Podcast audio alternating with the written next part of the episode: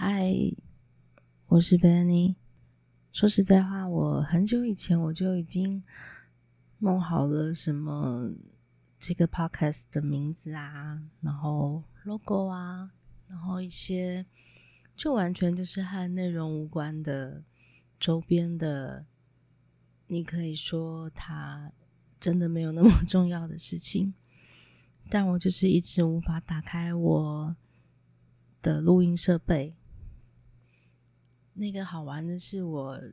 我是个音乐人，嗯，我现在可以这么讲，而且我还是会这么讲。虽然我已经十多年没有写歌了，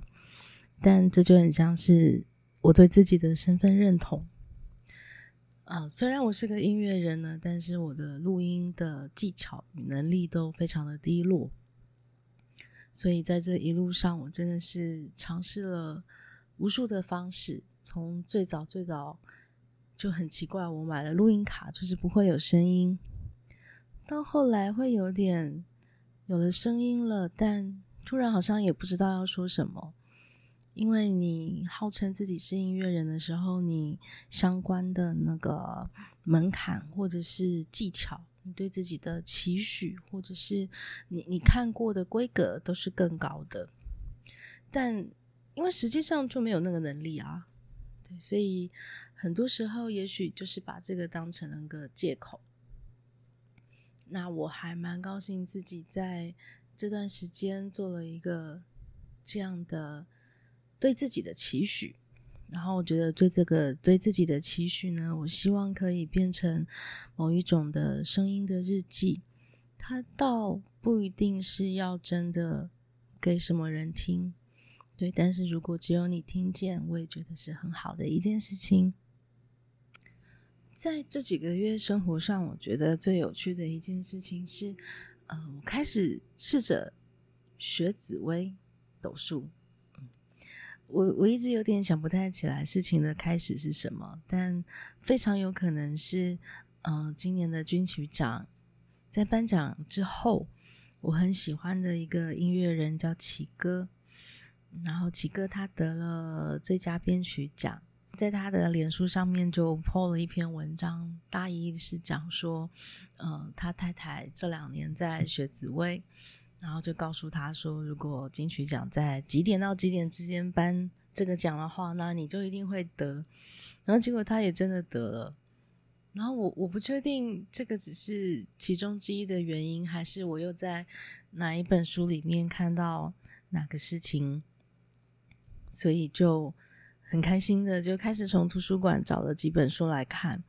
然后也很幸运是我觉得我刚借来的那一本书，它算是一个很好很好的入门书。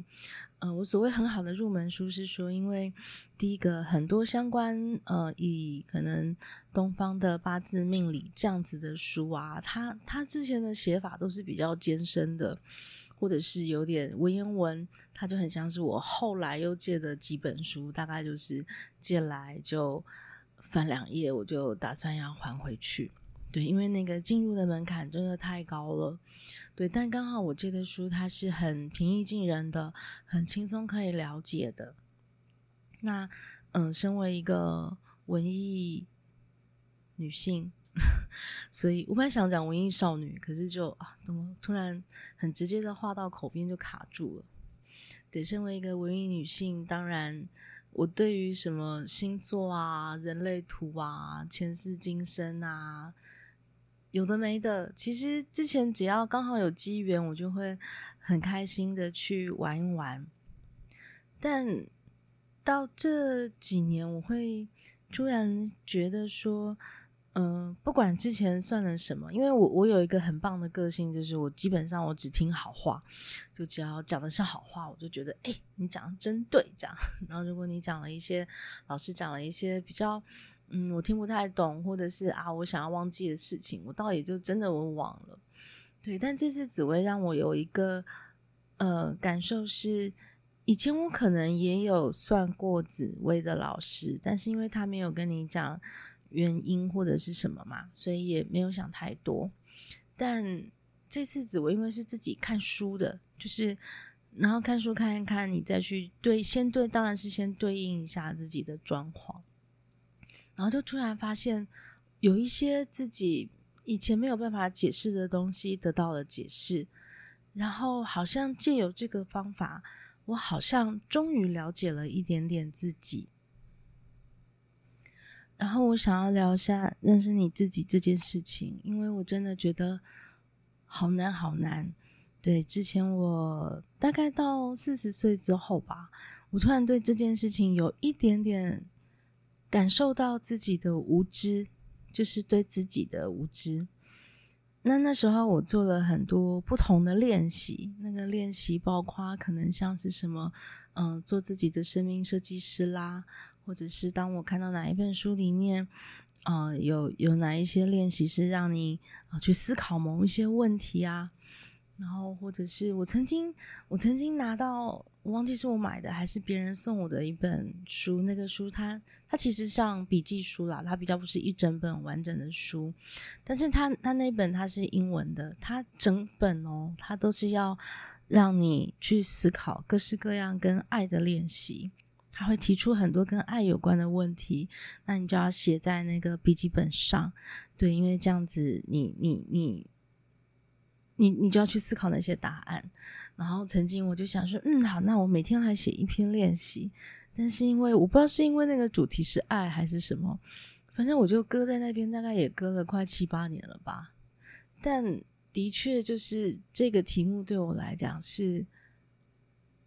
我很有兴趣的，我很想要知道我自己的样子，我很想要知道为什么。我可能没有办法很好的解释我是谁，对，但是每一个人看到的我的面相，好像又是某一个我。对，有时候我会有点惊讶，有时候我会有点困惑。也许最接近的讲法是，曾经有一次我和一个星座老师在聊天，然后他就说：“大家应该很难猜到你的星座吧？”我就说对，我高中的时候，我们去参加那种社团的联谊活动，然后就有一个别的学校的朋友，他猜了十一个星座才猜到我的。嗯，他说对，因为你的在以星盘的世界来讲，好像我的星星是蛮分散的。所以这次是我第一次录音，然后我居然没有写脚本，然后我也觉得自己好像。讲的还行，当然我不知道等等我开始剪辑或者是修整的时候会不会感觉就不一样了。但因为我也许是今天吧，也许就在刚刚，我做了一个小小的决定，我想要在一年半之后，我想要搬回我的老家。对，然后我我对这个这个这个感受有一点兴奋，我也在想说。在这样子的时间里面，我会经历过什么？会发生过什么？我突然觉得，如果可以用某一种形式的方式把它留下来的话，我应该会蛮开心的。然后再来是，我想要看看自己的变化，会不会有？会不会又是我很容易发生的情况？就是兴奋个两天，但是之后我又瘫在那里。看影集之类的，我很好奇。然后，对，这并不是一个什么有用的 podcast。我我曾经和朋友聊到说，我听 podcast 的时候，我很讨厌那种聊天形式的 podcast，因为我就会觉得，哎呀，我知道你家的猫啊、狗啊，到底那个意义在哪里？或是我就会觉得很很无趣，因为很多时候我对于别人的人生。真的兴趣不大，所以我大多数的时候，我听的 podcast 都是有某一种我我有兴趣的主题，或者是我觉得主持人的个人的特质很强。就就算你聊的东西我没有那么有兴趣，但是因为你是一个很有趣的人，所以我觉得我看着你生活的变化，我也会觉得很有趣。然后这几个月，我开始又回来想听一些。就是不那么有主题的，不那么可以学到东西的闲聊。对，因为那个闲聊就压力比较小一点，而且讲一个有点尴尬的事情是，我觉得主题的主题性的事情聊久了，你会发现其实它的变化性真的没有那么大。对，所以我就想要试试看这个感觉，我想要试试看